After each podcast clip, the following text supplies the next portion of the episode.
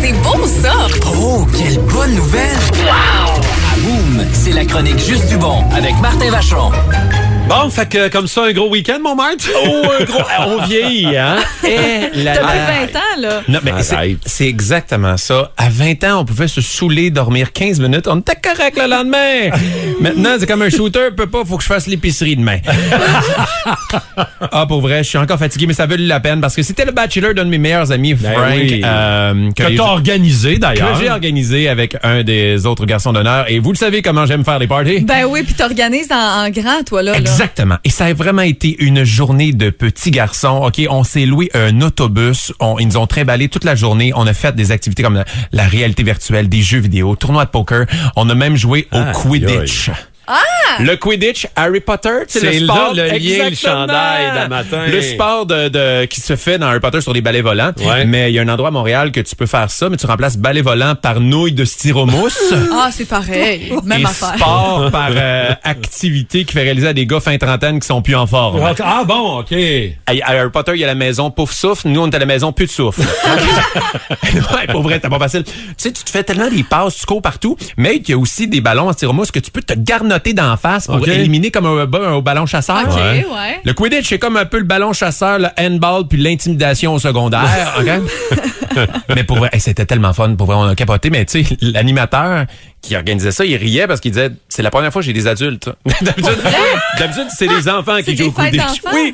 Là, c'était ça, c'est 12 drôle. tatas fin trentenaires qu'après 5 minutes faisaient semblant que leur nouille en styromousse de faire des combats de bisounes. tu sais, genre, tout le monde dans le centre nous regardait, mais nous, on s'en foutait.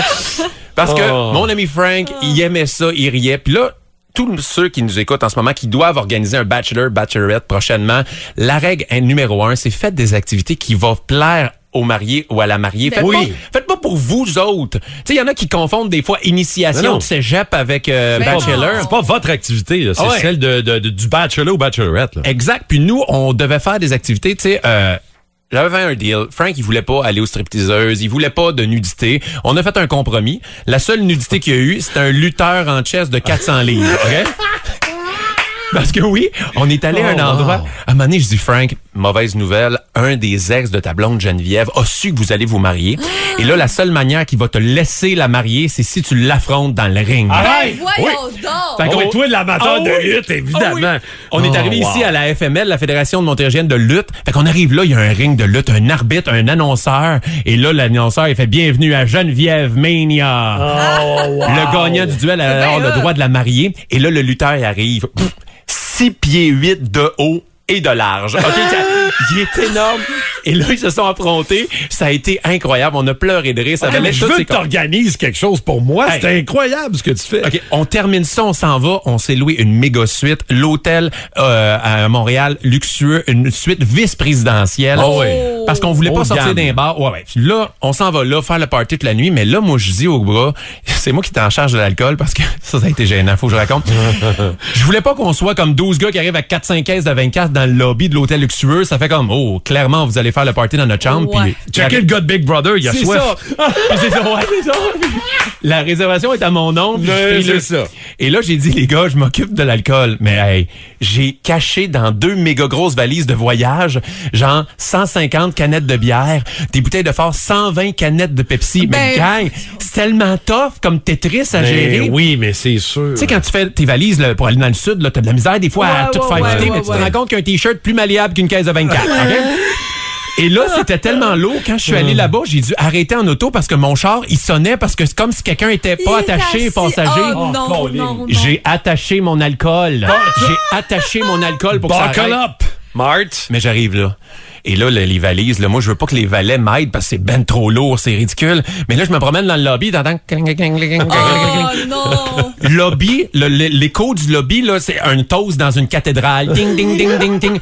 Le concierge nous regardait, tu sais, il me regardait puis il disait vraiment, lui, il a pas dit genre, ouais, cet homme a amené sa collection de grelots. C'est fier.